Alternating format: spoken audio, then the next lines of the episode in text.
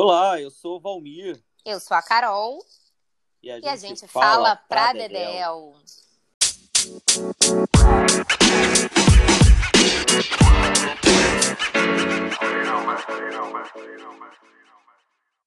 Siga a gente nas redes sociais. Eu estou no Instagram, arroba vmoratelli. E eu no arroba Maria Carol Medeiros. E nós dois no e-mail pradedelpodcast.gmail.com. Todas as referências do que falamos no episódio, todas as dicas culturais também estão no nosso Medium, disponível na minha bio do Instagram e também na descrição do episódio no Spotify. Toda quarta-feira um episódio novo aqui no Pradedel. Olá, Carol, mais uma semana chegando e dessa vez com uma polêmica que está rendendo já há alguns dias, né? Desde a quarta passada que só se fala disso nas redes sociais. Como é que você tá? Tá acompanhando as redes sociais? Tô acompanhando polêmica pra Dedel a partir da Juliana Paz, né? Treta dos globais. Tô doida para te ouvir sobre isso. Você que, que entende desse universo, é um pouco mais próximo desse universo do que eu. E aí, tem polêmica pra Dedel hoje, né? Pois é, vamos contextualizar rapidinho aqui para quem para quem estava em Marte, né? Porque eu acho que todo mundo que tem rede social acabou se, se de alguma forma é, sabendo o que aconteceu. A atriz da Globo, Juliana Paz, né, chamou atenção na quarta-feira passada, no dia 2, é, com um vídeo que ela publicou na sua rede social, acho que no Instagram, não sei se chegou aí para o Twitter também, mas eu vi no, no Instagram. É, a Juliana Paz, enfim, usou todo o seu carisma, sua beleza, sua, seu, seu engajamento nas redes sociais para poder externalizar a, a vontade ter polarização política no Brasil. Uh, ela já se colocou como sendo uma pessoa que não é bolsominion, não é apoiadora do governo atual, mas também não apoia, entre aspas, o que ela disse foi delírios comunistas da extrema esquerda sem citar uhum. que delírios comunistas seriam esses e qual extrema esquerda ela estaria falando é, de que existisse nesse país, porque até então a gente não teve nenhuma experiência nesse sentido. Enfim, as críticas da Juliana Paz acabaram se intensificando ao longo dos últimos dias, já vários artistas saíram em defesa dela, vários artistas também saíram criticando a Juliana. É, esse depoimento da Juliana, esse vídeo dela, é, teria sido uma resposta a um vídeo de uma outra atriz da Globo, a Samantha Schmutz, que teria dito que os artistas devem se posicionar, e é uma atitude covarde os artistas que não se posicionam no momento em que o Brasil atravessa aí essa pandemia com quase 500 mil mortos já contabilizados, né? Nós estamos nos aproximando desse número absurdo de meio milhão de mortos. É, é uma coisa doida, né? Se a gente pensar que quando chegava a 100 mil, eu já estava assustado com isso, a gente debatia isso, a gente está chegando a meio milhão de mortos. Mas, enfim, a Juliana Paz, Carol, chegou a intensificar, inclusive, as críticas dela, saindo em defesa da Nise Yamaguchi, a médica que deu depoimento lá na CPI da Covid na semana retrasada, da semana passada, e que é defensora da cloroquina, o uhum. medicamento que é comprovadamente ineficaz contra a Covid. Né, que causa aí o, o coronavírus. Então, assim, a atriz apontou que a Anise teria sido vítima de machismo por parte dos senadores que não deixaram ela se, se explicar por que, que se utiliza cloroquina para casos de Covid. É, então, assim, foi uma sucessão de erros aquele vídeo, foi uma sucessão de, de absurdos, de falácias e principalmente utilizando termos perigosíssimos, termos que estão dentro da narrativa de discursos de extrema direita, como esses delírios comunistas que só quem fala e acredita nisso é uma extrema-direita que, que, enfim, sonhadora, é, lunática. É, então, nós vamos falar um pouco sobre essa questão do engajamento, da importância dos artistas de se posicionarem, qual é a relevância e o cuidado que tem que se fazer. Aliás, para todos nós, não precisa ser artista, né? Nós, pessoas comuns, meros mortais, que temos redes sociais, estamos falando para um público sempre muito amplo, é, para a gente poder pensar um pouco do que está sendo dito e de como é que isso vai reverberar em outras esferas que fogem do nosso controle, né, Carol? Pois é, Valmir. É, tanta coisa já para falar a respeito do que você trouxe. É, uma coisa que eu já acho que já, já é legal assim falar de cara é o seguinte. É, eu acho que o vídeo da Juliana Paz, ao meu ver, ele é o reflexo dessa dessa coisa que as pessoas acham que assim que, que política é uma coisa distante e aí é, é, as pessoas se informam mal, se informam de maneira equivocada. E veja, quando eu digo que a Juliana Paz se equivoca, não é sobre ela dizer que ela não quer votar no Bolsonaro nem no Lula. É, obviamente, ela tem esse direito, né?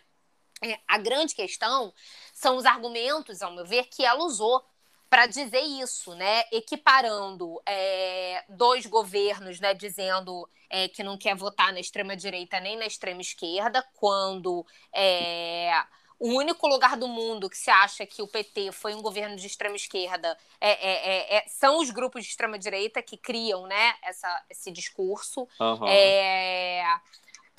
próprias pessoas muito próximas do PT é, questionam até hoje em dia se o PT foi se configura como um governo realmente de esquerda, né? Vide lucro para os bancos, vide as alianças com o empresariado que uh, é, o governo PT fez, né? A gente pode discutir se errada erradamente ou acertadamente, mas, mas fez, o fato é que fez, né? Então, o Brasil nunca. É, o Brasil não tem nenhuma ameaça comunista, é importante que se diga, né? Sim. Então, só esse termo, delírios comunistas, já mostra que a Juliana Paz está muito desinformada, né? É, e aí, o que, que eu penso, assim, que são, são ganchos importantes para a gente pensar a partir do vídeo dela? O primeiro é, a, é o fato das pessoas dizerem: ah, mas o artista não tem que se posicionar sempre e tudo mais. E, assim, é complicado, né? A Juliana Paz tem quase 30 milhões de seguidores, então, assim, é, não tem que se informar, não tem que se posicionar, porque ela é artista, ela não tem que saber o que está acontecendo no mundo, no país dela, né? Esse é um ponto. Segundo ponto é que eu acho que é muito também conveniente a gente falar que assim, ah, mas a pessoa não sabe porque é artista e tal. Quando, na verdade, é, tudo na vida é político, né, Valmir? É, é muito além de você ter um discurso partidário, né? De, ou de você dizer em quem você vota. É, eu acho que essa, essa nossa é, incapacidade de ligar, linkar as coisas, de ver como uma coisa está atrelada à outra, é que nos coloca no buraco que a gente está e vítimas de fake news. Vou, vou te dar um exemplo. Você começou dizendo que o vídeo da Juliana Paz foi uma espécie de resposta a Samantha Schmutz, né? Que é uma atriz, comediante e tudo mais, que tá muito revoltada com a morte do grande amigo dela, Paulo Gustavo, é, morto por Covid-19, né? Quando já havia vacina. E quando, pela idade dele, é, num país que houvesse comprado vacina quando lhe foram oferecidas, ele poderia estar vacinado né? A Samantha Schmutz, é, o que eu tenho visto dela, não é, ao meu ver, um discurso de revolta. É um discurso de falar para as pessoas: liguem uma coisa a outra. Né? Quando o Paulo Gustavo morreu, muito eu vi se, se dizendo assim: ah, estão politizando a morte do Paulo Gustavo. Gente, a vida é política, a morte é política. Né? Viver é tomar partido. Né? Esse até é o nome do, do, do livro, do livro da, da Anitta Prestes, né? Viver e tomar partido. Então, assim, é, o que eu vejo a Samantha Schmutz cobrando é, é, artistas como a cantora Ludmilla, que choram a morte do Paulo Gustavo e em seguida vão fazer uma festa para 500 pessoas no Copacabana Palace, né? É, eu acho que, assim, enquanto a gente ficar com esse discurso de... Uh, ah, mas uma coisa não tem nada a ver com a outra, ah, a morte não é política e tal. É, eu acho que é, que é isso, Valmir, que faz com que a gente ache que, ah, tudo bem eu ir ali me aglomerar, entendeu? Isso não, isso não tem nada a ver, eu, eu posso chorar a morte do, dos meus parentes, e isso não tem nada a ver com eu ali me aglomerar sabe? Eu choro a morte do Paulo Gustavo, isso não tem nada a ver com eu fazer um show no meio da pandemia para 500 pessoas, né? É, eu acho que, que essa alienação é que faz com que a gente se alige né, da vida política, não só em relação à vida político partidária, no sentido de, ah, vou anular meu voto, né, em vez de ir lá votar e tudo mais, ou não transfiro meu título de eleitor e tal, mas é mais do que isso, assim, a gente é, é, fica num lugar aparentemente muito confortável, em que você não toma posição, né? E você não se dá conta de que a tua aglomeração tem sim impacto, né, no coletivo. O teu furafila da vacina tem sim impacto no coletivo. É, e isso, isso quando a gente está falando do indivíduo. Quando a gente está falando de, do governo, né, do governo é, que não compra uma vacina, uma vacina que lhe foi oferecida né, como, como, com prioridade para tornar o Brasil vitrine no combate à Covid-19, é claro que isso é político. E é claro que você apoiar ou não um governo desses é um ato político. E querer colocar como se fossem coisas separadas né, é de uma alienação muito, muito grande. É, a meu ver, Carol, não tem como a gente, no momento atual é, que o Brasil atravessa, que o mundo atravessa, não tomar partido de algum lado. Não tem como. É, porque até o fato de você não querer tomar partido, né, pegando um pouco dessa, dessa lógica que você trouxe da, da, da Anitta Prestes, é Anitta, né? É, é. Da Anitta Prestes, é viver é um ato político. Quer dizer, o fato de você não querer uh, é, tomar partido de nada já está tomando partido. O fato de você votar nulo, democraticamente é aceito, é você está tomando um partido. Você está deixando para que outros decidam por você. É, o que me chama atenção nisso, e aqui eu não quero ficar, gente, nosso intuito não é ficar jogando pedra na atriz Juliana Paz. Gosto muito do trabalho da Juliana, já tive a oportunidade de entrevistar a Juliana algumas vezes, sempre muito simpático, muito agradável. O que a gente está debatendo aqui é a importância da utilização da, da figura pública de um, de um artista, de uma celebridade, para poder se explicar e não disseminar mais fake news no momento que a gente não precisa de mais fake news. É, né? é muito grave vir com esses termos que ela utiliza dentro do discurso dela como delírios comunistas de uma extrema esquerda. Nós não temos uma extrema esquerda no governo. O que nós temos hoje é uma extrema direita sendo governada. É contra isso que nós devemos debater, é contra isso que nós devemos lutar. Se delírios comunistas forem é, os pedidos de vacina para toda a população, então nós estamos tendo sim delírios comunistas, porque nós queremos todos vacinados, nós queremos o fim dessa pandemia o quanto antes. Se delírio comunista é o fim da fome, que todo mundo possa ter um prato de arroz e feijão no final do dia para poder comer, ou ter uma educação de qualidade pública, assim como um sistema de saúde público é, de qualidade, então é um delírio comunista que nós devemos buscar. O delírio comunista é para combater o que está acontecendo, então que seja. Agora, colocar da maneira como ela colocou é de uma infelicidade muito grande, porque vai contra tudo que a gente está tentando combater. Né? E aí eu coloco muito isso, dessa importância de se falar e tomar cuidado do que está se falando, pelo seguinte, Carol, é, você sabe, enfim, eu trabalhei durante algum tempo numa revista de celebridades, é, e eu acompanhei durante um período, na, na, no período, principalmente quando eu era editor da revista, é, o quanto havia artistas que se sentiam uh, prejudicados pela, pelo jornalismo que cobre essa, essa vida rotineira deles, do, do cotidiano, do, dos famosos, além da televisão, além do, do, cinema e do teatro, né? da, vida, da vida privada que se torna vida pública. É, muitos artistas fala, é, acusavam os jornalistas de deturparem as suas falas ou inventarem aspas, criticavam as escolhas de fotos da capa, diziam que aquelas fotos não eram é é, é, é, é, interessantes para a imagem pública deles, enfim. Nunca vi uma edição que ia às bancas e que todo mundo estava feliz, era impressionante isso. Agora, esses mesmos artistas, é interessante a gente perceber isso, é, tem uma mídia na mão, que são as redes sociais. Eles podem falar diretamente, por conta própria, com o seu público. Né? Inclusive, isso é parte da, da, da é, uma parte consequência da, da, da, do enfraquecimento, não, não do enfraquecimento, do enfraquecimento econômico de parte do jornalismo hoje, porque se vende muito menos jornal, se vende muito menos revista por causa da informação que é tida diretamente em redes sociais. Então, isso é um ponto. É, e aí, esses, esses mesmos artistas que hoje podem falar diretamente com o seu público, que têm essa responsabilidade de não terem os jornalistas como mediadores, é, se posicionam, e aí, quando se posicionam e falam atrocidades como essas, são cancelados, são criticados. Mas aí, se não se posicionam, eles são cobrados para isso. Tem vários artistas sendo cobrados para se posicionarem, para virem a público, utilizar suas redes sociais para falar. Né? Então, agora, eles mais do que nunca, é, a gente percebe isso, que quando eles podem publicar suas próprias aspas ou publicar suas próprias fotos, com os filtros que bem escolherem, né, contarem como é que usa aquele produto que passa no rosto para achar melhor, não sei o quê, eles acabam se perdendo. E assim, eles não podem, ninguém pode falar o que bem entender, qualquer coisa que existe. Antes de qualquer coisa, é preciso entender o lugar que, esse, que a gente está ocupando, a responsabilidade que a gente exerce como dono de uma mídia. Dono com muitas aspas, né? Porque o dono A, a gente só está uhum. gerando conteúdo para essa mídia. Por isso, cada vez mais se faz presente a importância do jornalista, Carol. É, ao é. dar uma notícia, a gente tem que ter esse filtro. Esse filtro que maquia o, o que maquia o, o, famoso ou a celebridade. Né? Eu acho que isso é muito. O artista sozinho ele acaba se perdendo. Ô, é, não tem jeito.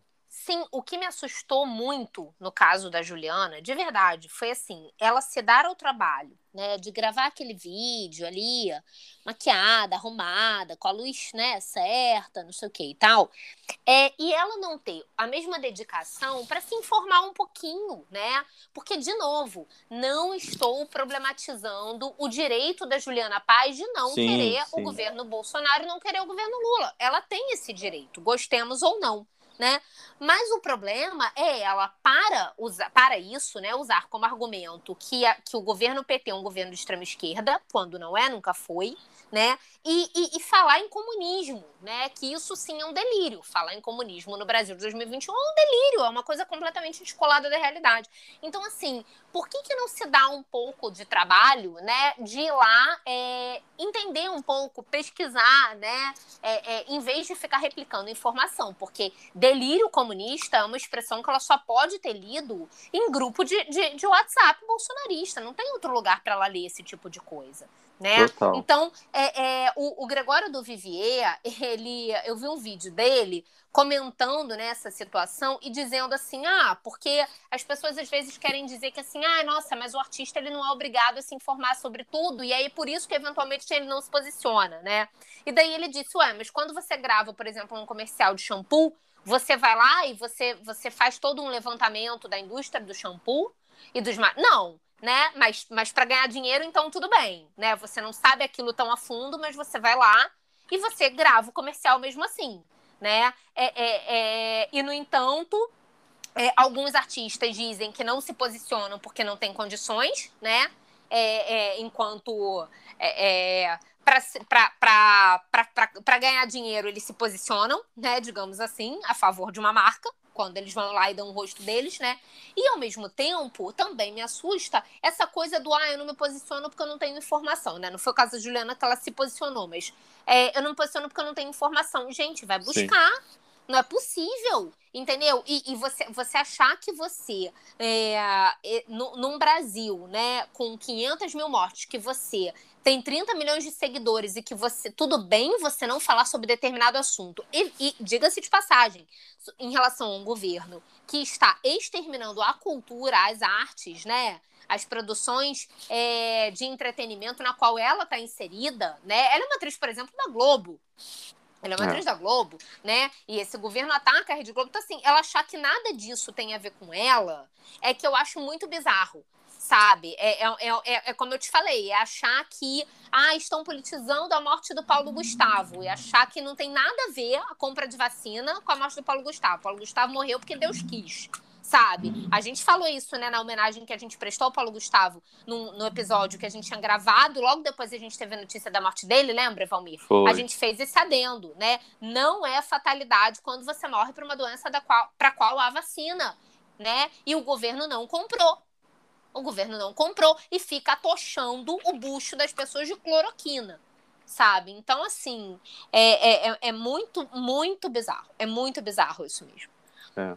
é uma sucessão de fake news, né? No momento em que a gente começa a colocar isso como sendo verdade, vira um grande problema, porque as pessoas começam a compartilhar e começa. Você vê, o próprio presidente da República ontem é, deu uma declaração dizendo que é, o número de pessoas mortas no Brasil ano passado, né, 50% das mortes que são atribuídas ao Covid em 2020 é, não tinham sido causadas pela doença. Segundo ele, ele deu inclusive dados do Tribunal de Contas da União. Hoje, o Tribunal de Contas da União desmentiu o presidente da República, Carol, dizendo que não, que não é bem isso.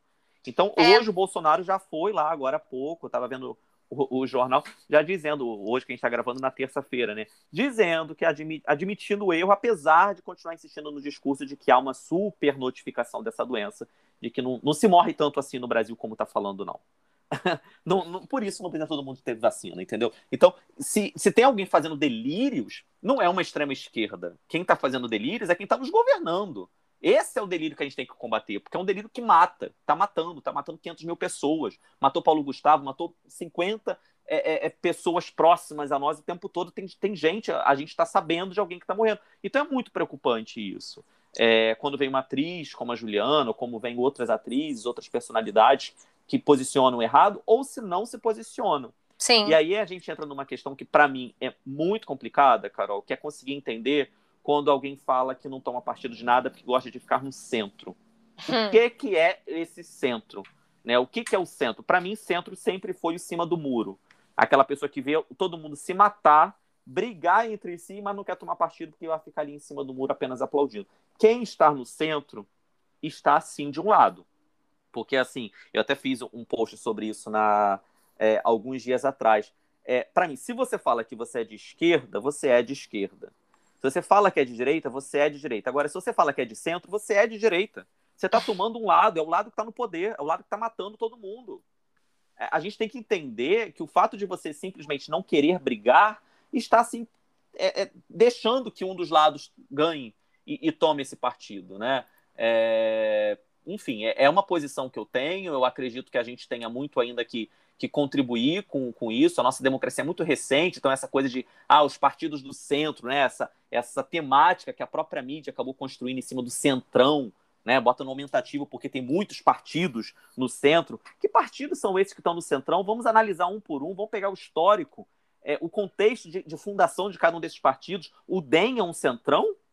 O DEM, que era o antigo PFL, partido do Antônio Carlos Magalhães, grande cacique da, da, da Bahia, que, que é isso, gente? Não é centrão, é de direita. Então, quando você fala que você está no centrão, você tem que ver que partidos são esses que estão no centrão, que estão compondo essa base. É, pois é, mas é, é, é, isso, assim, né? As pessoas não, não querem. É, as pessoas não, não têm conhecimento sobre a, a, as questões político-partidárias, né? O que, que é direita, o que, que é esquerda, de onde que vem isso, né? É, as pessoas não têm é, é, esse conhecimento, né? E aí, é, quando convém, querem usar esse discurso, tipo delírios comunistas, né? Como se existisse, como se a gente tivesse sob uma ameaça do comunismo. É... Ou, ou para dizer, por exemplo, que a Nizia Yamaguchi foi vítima de insultos machistas e racistas, e aí invocam o feminismo que ninguém defende nos outros momentos, né? Todo e mundo, aí, de repente, vira, ali, né? De repente, é... todo mundo virou feminista. Você sabe é... que eu é. lembrei hoje de você, Carol? Aliás, eu queria, eu queria até jogar essa pergunta para você. É, hoje, eu não sei se você chegou a assistir a CPI né, nessa terça-feira. Hoje, a, o, o Queiroga, né, o atual ministro da Saúde, voltou à CPI.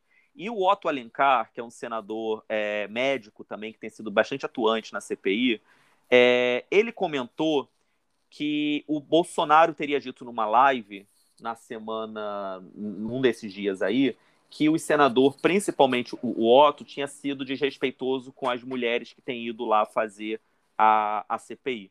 Né? E o Otto, muito espertamente, resolveu mostrar uma sucessão de vídeos do Bolsonaro atacando a figura da mulher, da jornalista mulher, da, da mulher como um todo, enfim, com frases muito machistas e muito pesadas. assim. A gente que acompanha e esse discurso político a gente já vem acompanhando, não é nenhuma novidade, mas quando você vê isso tudo numa edição só, com várias falas dele, dizendo para repórter, ah, a repórter do, Estadão está querendo dar o furo, com duplo sentido nessa frase, né? Ou está querendo falar que uma, o, o, o, filho nasceu homem e na última vez que nasceu uma mulher que deu uma fraquejada. É. São discursos que vão Falou para a deputada Maria do Rosário que ela não merecia a Maria do Rosário, exato. Chegou é. a ponto de falar uma coisa dessa. Quer dizer, ele apresentou hoje na CPI essa sucessão de coisas. E aí ele mostrou que, tipo, se tem alguém que nunca esteve preocupado com a imagem feminina nesse país, é o presidente. É claro. Não, é, não, é, não são os senadores que estão atrás de respostas, entrevistando e tentando ali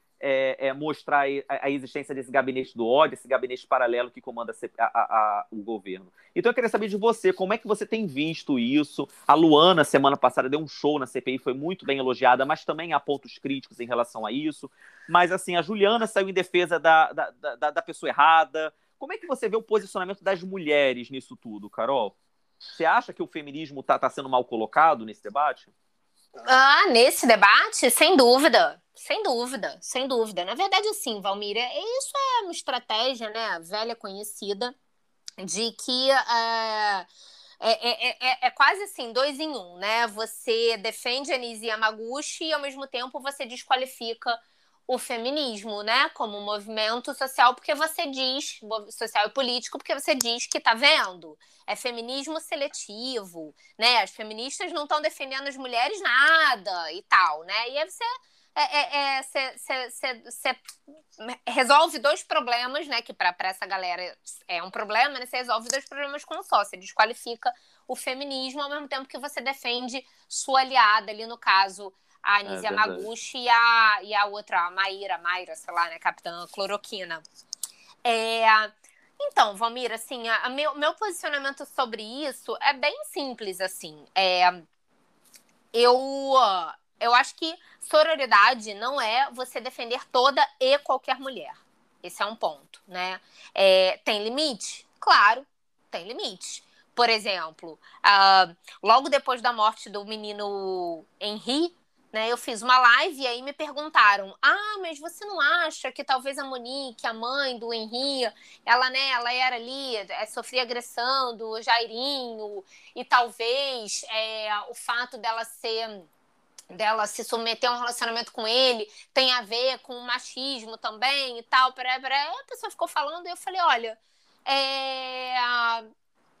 não, não acho, sabe uhum. assim, eu acho que tem coisas que não dá para você atravessar com o filtro do feminismo, não dá, né? Foi uma mulher que uh, estava sendo ali várias vezes alertada, né? pela babá, pela própria criança, de que o filho sofria agressão e ela se calou, né? Ela se calou. Não dá, infelizmente, não tem essa, sabe, não, não dá para colocar isso no filtro do feminismo, de mas isso é por conta da opressão do homem. Não dá, né?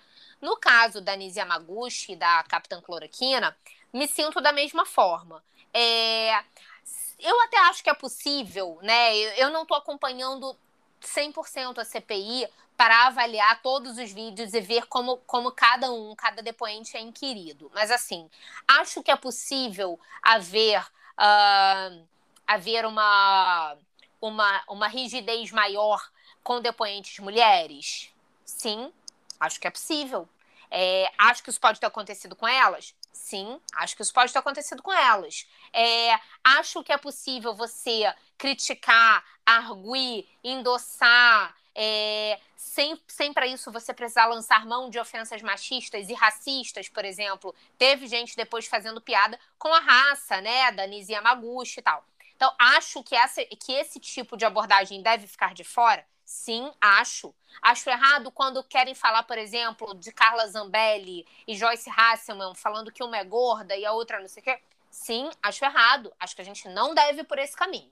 Esse é um ponto, né? Sim. Agora, a crítica em si tem que ser feita, porque a gente está falando de pessoas que usaram o argumento da cloroquina, da defesa da cloroquina, né, de um tratamento precoce que não existe. Sim. É, e que, por conta disso, morreram e morrem pessoas. Sabe? Não tem como eu me solidarizar com essa mulher só porque ela é mulher. Não tem como. Não tem como. Isso tá, a, a vida humana está acima desse debate. Esse é um ponto. O segundo ponto é que quando se diz que ah, então é feminismo seletivo e tudo mais, tem um argumento muito fácil para quebrar Sim. isso, que é o seguinte: não, não é feminismo seletivo, sabe por quê? Porque essas mulheres, elas se beneficiam das conquistas dos movimentos feministas igual, igual sim, a mim. Sim. Igual a mim, igual, igual Dilma Rousseff, igual qualquer outra mulher nesse país. Por quê? Elas estudaram, elas têm direito ao voto, tudo isso é conquista do movimento feminista. E por que que você acha, Carol, já te entrevistando, olha, por que, que é, porque, é porque é realmente um assunto que a gente vai né, para a mesa do bar se deixar. Sim. É, se, se, se, fosse permitido, a gente estaria conversando no bar. Mas, enfim, é, por que, que você acha que enfraquece? Em qual sentido que enfraquece o movimento feminista? Porque como as pessoas... Não, não, assim, não enfraquece o movimento, mas enfraquece a ideia que as pessoas já não sabem direito o que é, né? Sim. E enfraquece a ideia de assim, ah, não, só sei que feminismo é essa coisa aí de movimento de mulher. Ué, movimento de mulher e não tá defendendo mulher, então que coisa estranha. Eu acho que enfraquece nesse sentido. Ah, que, é, que é o que a extrema-direita quer, né? Tá vendo? Ó, o feminismo aí, vocês que, que, que não sabem direito o que é feminismo, feminismo é isso aí. Tem um monte de mulher que tá batendo palma para outra mulher ter sido atacada. Olha que belo feminismo. E aí as pessoas caem nesse discurso. Então eu acho que isso é também pensado, né? Você traz, eu recebi mensagem de pessoas falando: "Ah, porque Simone de Beauvoir, gente, gente que nunca leu Simone de Beauvoir, calma lá, entende? É. Calma lá. Então, é, é, é, é a mesma história é, de, de você se apropriar de outras causas, né? Chamadas causas, aspas, identitárias, né? É, e aí você pega e, e usa isso para desqualificar. Né? Você usa, você usa isso para desqualificar. Tá vendo? Não defenderam aqui a, a, a Nise. Então, isso aqui não é feminismo porcaria nenhuma. O feminismo não serve para nada, né? Quando, é. na verdade, ela está ali beneficiada por pautas do movimento feminista, porque infelizmente, né, nesse caso, infelizmente mesmo, ela estudou, se formou, se tornou essa médica aí para defender cloroquina e, e vota, né? E votou em sabemos quem. Então, assim, nesse caso, até infelizmente. Mas o fato é que ela, como as demais mulheres, né, estão sim sendo beneficiadas pelo movimento feminista. E aí querem dizer que isso é feminismo seletivo, porque a gente não vai lá defender Nizia Magucha? Pra cima de mim, não, né, Valmir? Pois é. É, o que a gente espera é que as pessoas pensem, reflitam muito antes de postar as coisas. A gente sempre fala isso, né, Carol? Nós, como comunicadores, como pesquisadores da área de comunicação, a gente sempre tem esse, é, essa bandeira de, de, checar as informações, de tentar ir atrás de fontes realmente fidedignas. A gente já tem falado isso em outros podcasts também. O combate à fake news é, é, é uma forma de tentar fortalecer a nossa democracia que anda tão é, combatida, nesse, combatida nesse momento. Então, acho que vale a pena a gente tentar sempre ter esse cuidado maior com esses grupos de WhatsApp, com os memes que a gente recebe, para poder não uh, dar bandeira, dar corda para esses discursos loucos que têm imperado no país ultimamente. Sim, sim. Agora, é, eu queria aproveitar e falar, te ouvir sobre dois assuntos, falar e também te ouvir, é, que tem e não tem um link com, com o que a gente está falando. Então, o primeiro tem a ver com o nosso episódio passado, episódio número 19, que a gente falou sobre é, marcas se dissociando, a propósito aí do, do, do, Neymar com a Nike, né? De marcas se dissociando de jogadores de futebol, a gente usou mais esse recorte, né? Por conta de denúncias uhum. de crimes sexuais. E aí, eis que na mesma semana vem essa denúncia é, contra o presidente da CPF, né? O Rogério Caboclo, acusado aí de assédio moral e sexual contra uma funcionária. É, num caso gravíssimo, né? Gravíssimo. E, no entanto, tem ali vários patrocinadores que continuam, né, associados à CBF. Então, assim, é, a gente na semana passada, o nosso tema foi o jogo virou, né, no sentido é verdade, de assim, é verdade. nossa, a sociedade está cobrando das marcas e as marcas estão se sentindo pressionadas, né? Mas ao mesmo tempo, acho que o jogo não virou, né? A gente fica o tempo todo nessa tensão de ver uma marca que sai fora, mas outra que continua ali apoiando a CBF quando o seu presidente está envolvido aí no escândalo absolutamente nojento. É, isso assim era, era mais um registro que eu queria fazer. E a outra coisa, essa sim, eu queria te ouvir, é, tem um pouco a ver com a Juliana Paz, não no sentido de alguém que se posicionou, mas é, em relação a, ao que escolhe fazer, né, ao que escolhe associar a sua marca. É, essa semana o, uh, as Casas Bahia, né, grande anunciante aí da, da, da TV, do, da mídia impressa, as Casas Bahia lançaram seu comercial de Dia dos Namorados, né, uma campanha é, estrelando os ex-Big Brothers Gil e Lucas, né, que foram os protagonistas do primeiro beijo gay no reality, né, primeiro beijo entre dois homens, e eles foram os protagonistas do comercial é muito bom, comercial, muito bacana, por sinal. Eu gostei muito do comercial. Agora, o que, que me incomodou nisso aí? É, as Casas Bahia estão no centro de denúncias de crimes sexuais que teriam sido cometidos pelo fundador Samuel Klein, que já é falecido, e pelo seu filho, esse sim vivo, Saul, Saul Klein. É, e aí, Valmir, eu acho que tem muitas camadas nessa história que eu queria te ouvir um pouco. Porque, assim, é, ok que uh, é difícil, às vezes, para um, um artista, ele vai fazer o quê? Né? Cavar a vida inteira da marca antes de se associar? Eu até acho que deveria, mas até entendo que não seja possível, né? Mas aí tem uma coisa. Primeiro, esses caras têm empresário. Vou focar no Gil, porque o Gil realmente é que está sendo aí uma grande potência, né? Um rosto é, disputado pela publicidade, enfim. É, tá tendo um protagonismo maior do que o Lucas, então eu vou falar dele. É, o Gil tem empresário né? É, uhum, isso, então, assim, essa estratégia. Então, assim, eu não quero demonizar o Gil, tá? Mas, assim, a estratégia, né, de a que marca que ele se associa, ela é pensada por empresários. Então, assim, é, as Casas Bahia, para mim, para mim, claramente fizeram esse movimento para dar uma abafada nessas denúncias. Tem um outro ponto que essas denúncias estão sendo muito pouco faladas. E aí eu, eu suponho, né, que isso tem a ver com o fato das Casas Bahia serem um dos grandes anunciantes, né, que temos hoje. Uma grande, grande rede de varejo. É, me incomodou, sabe, o comercial, porque é, quer dizer, o comercial não, o comercial não me incomodou em nada. Me incomodou as Casas Bahia, né, se apropriarem desse discurso tão importante da causa LGBT. No momento, porque assim, Valmir, essas denúncias, essas denúncias foram feitas pela agência pública em abril. Né? Isso tá. Não é que se fosse no ano passado, tudo bem, não se trata disso, mas assim, é, tá no olho do furacão. E aí, um cara tão preocupado com pautas tão importantes quanto o Gil, eu sou fã dele, sabe? Acho que ele, ele, ele, ele, ele tem feito muita. Ele tem sido uma voz muito importante sobre pesquisa, sobre ciência, sobre educação, sobre pauta LGBT. Eu acho que, sabe, sobre, sobre é, é, ter um pouco de esperança nesse Brasil tão doído, né? Tão magoado, tão machucado, com tantas mortes. Eu gosto muito dele, mas eu fiquei muito decepcionada. É, por essa carreira tão meteórica e merecida dele, né, acabar sendo associada e apropriada por um anunciante que está fazendo isso para sair da cortina de fumaça. É, eu sei que é difícil para todo artista avaliar cada marca, cada marca com quem se envolve, mas dado que esse é um caso muito recente, eu fiquei com a sensação de que, mais uma vez, o que é crime sexual contra a mulher não vale nada, sabe, Valmir? É, sabe assim, eu fiquei com essa sensação, falei, nossa, essas denúncias acabaram de acontecer. É, e essa marca vai lá muito esperta, né? Eu acho que a, com certeza a marca fez, imaginando o sucesso estrondoso e como que ninguém mais ia falar da questão dos crimes, né? É, eu entendo que as Casas Bahia elas foram vendidas para o Grupo Pão de Açúcar e tal, mas uhum. quando a gente pensa na família Klein, a gente pensa em Casas Bahia.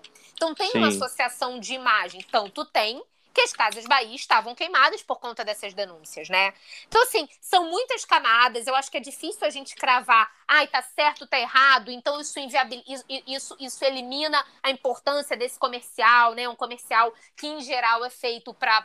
É, é, é, com representatividade de casais hétero, brancos e tudo mais, e aí esse comercial dos dois. Então, eu, eu não discuto nada disso, tudo isso é verdade, mas também é verdade né, que as denúncias contra crimes é, denúncias de crimes sexuais contra mulheres parece que não valem nada, sabe? O que, que é isso? Eu, eu fiquei muito incomodada. Aí, só para a gente continuar na pauta de, de artistas e como eles usam sua imagem, queria te ouvir sobre isso. Não, eu acho que você começou falando que, que tinha link e não tinha, e não tinha. Eu acho que totalmente link, porque a gente está falando o tempo todo dessas lutas de pautas identitárias, né? O, e quanto isso está sendo debatido e discutido e deturpado no, no, discurso público no Brasil. E eu acho que isso remete um pouco também à discussão do, do podcast passado, quando a gente levantou essas empresas que se utilizam é, de, de, dessas, é, dessas pautas para poder lucrar. Então, assim, eu só vou acreditar, Carol, que o Carrefour deixou de ser racista uhum. no dia que tiver uma política interna da empresa em que pelo menos, pelo menos 50% dos seus funcionários e dos altos cargos de comando desses supermercados estejam ocupados por negros. É, o, o Valmir está né? falando do Carrefour ser racista por conta da, do assassinato, né? A, a pancada do, do, do, Beto numa loja do Carrefour, do supermercado Carrefour de Porto Alegre, no, no, no ano passado. No, né? ano, passado, ano passado, mobilizou muitas pessoas, exatamente. É. Houve um protesto em várias cidades brasileiras e tal. É, assim como eu só vou acreditar que a Casas Bahia é, aprenderam com o erro é, e o crime cometido lá quando, em relação a esses assédios às mulheres, quando tiverem uma política interna dentro da empresa que possibilite uma ascensão e uma equiparidade salarial para o gênero feminino. Né? A é. partir do momento que você começa a mudar na, na, na, estrutura interna, aí ok, aquilo ali foi mexido. Enquanto se utilizam apenas dessas pautas para poderem chamar a atenção do mercado, para fazer publicidade com os BBB, para poder tentar chamar a atenção para um outro lado e mostrar, olha como é que a gente preza a diversidade, para mim a gente está caindo naquela discussão do podcast passado em que a gente falou sobre é, o quanto o sistema capitalista, o quanto esse sistema de consumo, nessa, nessa sociedade de consumo, preza apenas o, é, é, é, a, a questão do, do consumo, né? coloca o consumo acima de todas essas pautas. Porque, assim, é, a gente também tem que pensar que essas empresas, sejam elas nacionais ou internacionais, estão sempre relacionadas, eu falo a maioria delas, a maioria das multinacionais, estão relacionadas com processos históricos muito complicados. Hoje, se eu te perguntar ou perguntar para quem está ouvindo, se você tem algum produto em casa da Philips, por exemplo, uhum. ou da uhum. Siemens, ou se você já dirigiu um carro da Volks, provavelmente a resposta vai ser sim. Só que essas empresas que eu acabei de citar são empresas que lá atrás apoiaram o Holocausto. Ai, pois é. E aí? Pois é. Né? Em que momento a gente tá para poder tentar reavaliar isso? A Adidas, né? Não foi a Adidas que foi que fazia os uniformes? Não foi a Adidas? Não sei, a Adidas eu não, não sei, mas eu sei que a Volks apoiou. Ah, agora, o próprio, o próprio perfume, o Hugo Boss, né? Foi descoberto que o Hugo Boss também tinha uma, uma relação. Ah, é, com, foi Hugo Boss, com, foi Hugo com... Boss. Foi Hugo Boss, exatamente. Foi Hugo Boss, porque exatamente. não sei, desculpa, gente, eu não sei porque eu não sei porque eu pensei em Adidas. É porque a Adidas a, a, teve o encontro da presidente da Adidas no Brasil, teve encontro com o Bolsonaro. Você pode ter feito esse link. Ah, porque tá, mas tá é isso, mas, com isso. Mas o que eu tinha pensado era era era o Hugo Boss, sim, né? Tem Hugo Boss, é, tem. Posso falar aqui uma porrada de empresas, assim, empresas que lá atrás fizeram vista grossa para o, o que estava acontecendo é, em relação ao povo judeu e justamente não, o, porque o queriam Fusca, validar. O, o, Fusca, é, o Fusca, o Fusca claro. também, né? Foi criado a pedido do Hitler, Sim, né? um carro então, da olha... Volkswagen, um carro mais popular da Volkswagen. Então, assim, tudo isso remete a, um, a uma história que a gente deixou lá atrás e, e, e sepultou, mas nem por isso a gente vai deixar de apontar a ferida. Essas empresas tiveram que se reorganizar, se redefinir dentro de um processo democrático pós-guerra é, muito forte e a partir daí começaram a fazer suas campanhas e tentar aliviar suas imagens perante o, o mercado consumidor cada vez mais exigente, hoje, principalmente, com essas políticas. A própria Coca-Cola, Carol.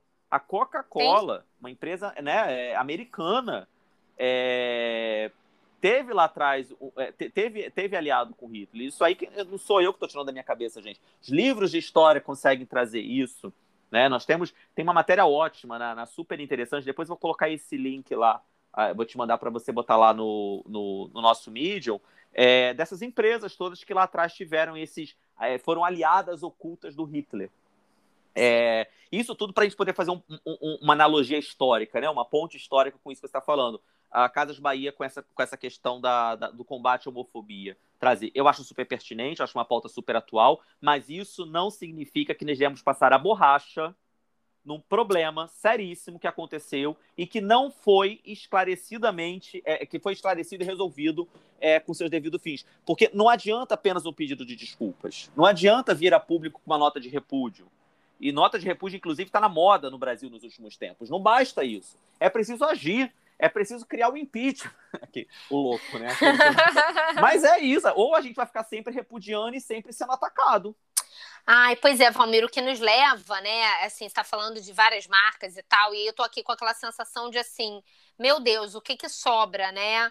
E eu acho que é, é, é para a gente sentir esse desconforto mesmo. O que que sobra? Porque é, a gente, a gente precisa né, tentar se informar e ser consumidores mais conscientes e certamente, né, a gente eventualmente consome de uma marca e depois descobre que essa marca, sei lá, é, fazia roupa com trabalho escravo, né? Assim, é, é, é, é, muito, realmente é muito difícil, né? Eu não, eu não espero ser e nem, nem cobro de ninguém que seja impecável, porque quando a gente está é, a gente está é, inserido na lógica capitalista, né, é muito difícil você ficar lutando sozinho, remando contra a maré, né? O que eu acho é que a partir do momento que a gente toma ciência de determinadas informações, a gente precisa sim é, rever, especialmente quando a gente tem concorrência, né? Quando a gente tem é outra, ou, outros, outras, outros, outras marcas das quais comprar e as quais consumir. Agora, isso. uma coisa que eu acho é, que, que, que fecha muito bem aqui no nosso episódio é essa ideia de que tudo é político, né? Tudo é político. Tudo então, é assim, político. Uma ida ao mercado é política, né? Uma ida ao shopping é um ato político. Tudo é político, né? Então, assim, é... tudo bem se, uh, se você até hoje consumiu de uma marca que você não tinha informação, né, de que, enfim, se aliou ao partido nazista ou o fundador cometeu crimes contra mulheres ou, ou enfim, é, ok, né, mas no momento em que você tem essa informação, né, o que fazer com ela é muito importante e é um ato político. Então, não dá para a gente se alijar dizendo, ah, mas eu não gosto de política, tudo é política. Quando alguém fala assim para mim, ah, a gente vai se encontrar, cada vez eu tenho menos amigos assim, mas eu já tive. Uhum. Ah, vamos nos encontrar e não vamos falar de política. Eu falo, bom, a gente vai ficar mudo, porque tudo é político, sabe? É falar da série Olhos que Condenam do Netflix, né, que é uma série em que é, jovens negros foram é, coagidos a assumir a autoria de um crime de estupro contra uma mulher branca, né, que eles não cometeram, falar disso é político, né? É falar do sistema prisional, do racismo do sistema prisional, que é racista nos Estados Unidos e também no Brasil. Então, tudo é político, né? Não dá pra gente se alijar. Sim, usar máscara atualmente está sendo a maior representação da, da postura máscara, política nossa. que nós estamos usando, né? Querer Quando você vê alguém é um sem máscara, hein, Valmir? É, quando você vê alguém sem máscara na rua, você já fala, ali está um, um, negacionista, ali está uma pessoa Exato. que não é, confia e não acredita no discurso da ciência, né? Quer dizer, olha como é que visualmente a gente já tem o um discurso pronto. Não precisa nem do discurso verbal, né, Carol? O discurso não verbal também diz muito sobre, sobre as pessoas. Sim, sim. E vamos é então para mesmo. a nossa dica cultural?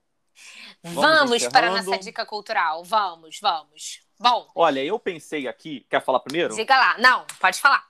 Eu pensei aqui, é, agora, durante o período que você está falando, eu, eu, te ouvindo, eu acabei é, fazendo link com uma série que eu estou assistindo, assistindo até tardiamente. Já é uma série que alguns de vocês já devem ter, ter, ter visto, porque estreou a primeira. Já está na quarta temporada, até a primeira temporada estreou em 2019, se eu não me engano. É O Homem do Castelo Alto. Já ouviu falar dessa série? Amazon Prime? É maravilhosa, Carol. É uma distopia. É, imagina um mundo, né, principalmente nos Estados Unidos, é, no pós-guerra, sendo que essa Segunda Guerra Mundial não foi vencida pelos aliados, foi vencida pelo, pelo eixo é, alemão. Então, o, Alemanha e Japão dominam o mundo e sob a batuta de Hitler. Então, o mundo inteiro, na verdade, é uma distopia porque mostra o outro lado da história. O que teria acontecido se os alemães tivessem vencido a guerra? Então, mostra um, um Estados Unidos entregue à Alemanha nazista, o Império do Japão, é, é uma obra, obviamente, de ficção científica, mas assim é muito interessante porque traz elementos da nossa realidade é, sendo postos no sentido contrário, do tipo o, o que está acontecendo, é, o que teria acontecido se tivéssemos é, visto os nazistas é, vencerem, né? É, tá na Amazon Prime, tá na quarta temporada. Eu ainda não cheguei na quarta temporada, eu tô no meio, então não posso falar muito, mas eu tô encantado com a série porque tem uma pesquisa histórica sensacional. E aí entra a importância de se fazer uma pesquisa histórica, né, para esses trabalhos todos, principalmente de obras cinematográficas, porque uma pesquisa histórica ao contrário, tudo o que aconteceu, pensar ao contrário, tipo um giro de 180 graus, é, sobre toda essa questão do estado de bem-estar social, é, de todas essas conquistas que o pós-guerra trouxe, principalmente para os países, obviamente, desenvolvidos, e como é que isso se desmorona se a gente começa a pensar da lógica é, alemã. É maravilhosa, vale a dica, então fica aqui o Homem do Castelo Alto. Gente, eu nunca ouvi Prime. falar dessa série, que interessante. É, não, eu descobri por acaso, indicação de amigos, assim, num, num curso que eu estou fazendo, inclusive agora, e alguém indicou e eu fui pesquisar e eu não paro mais de ver essa série. Eu, eu tô, nos últimos dias. É, larguei, inclusive, o caso Evandro, que eu estava assistindo, não terminei ainda. Ah, eu, te, eu terminei o caso Evandro. Muito boa, muito boa. Eu até pensei em dar essa dica cultural, mas como eu falei do livro da, da Anitta Prestes, eu vou dar essa dica. Na verdade, primeiro fazendo uma errata, assim. Bem que quando eu falei, bom, o título do livro dela é Viver é Tomar Partido, eu pensei, essa frase não é dela. E aí fui buscar aqui. Na verdade, essa é uma frase do poeta e dramaturgo alemão Christian Friedrich Hebel, retomada pelo italiano intelectual, né, Antônio Gramsci. É, e a Anitta Leocádio, então, se apropria dessa frase, viver é tomar partido, para contar a história de vida dela, que está totalmente imbricada ao ativismo político, né? A, a Anitta é filha do Luiz Carlos Prestes, esse sim comunista, né? E da Olga Benário. Ela nasceu em campo de concentração nazista na Alemanha, né? E, uh, e é um livro das memórias dela. Então, como eu já falei dele mais cedo, eu acho que tem tudo a ver com o que a gente está falando. Anitta Leocádia Prestes. que você citou Anitta, citou Olga Benário. É tomar partido. Maravilhoso, Carol. Já que estamos tendo delírios comunistas, vamos falar de comunismo para valer. Vamos dar nome aos bois, né? Vamos falar exatamente vamos quem falar são os protagonistas. De... Vamos falar para ver se a gente para de falar besteira por aí para de falar abobrinha. A gente, aqui a gente fala pra Dedéu, mas não fala besteira, não. É isso. Bom, vamos nessa. Vamos nessa. Até a próxima quarta? Até a próxima quarta, pessoal. Um beijo. Valeu, beijo, até mais. Tchau, tchau. Tchau, tchau.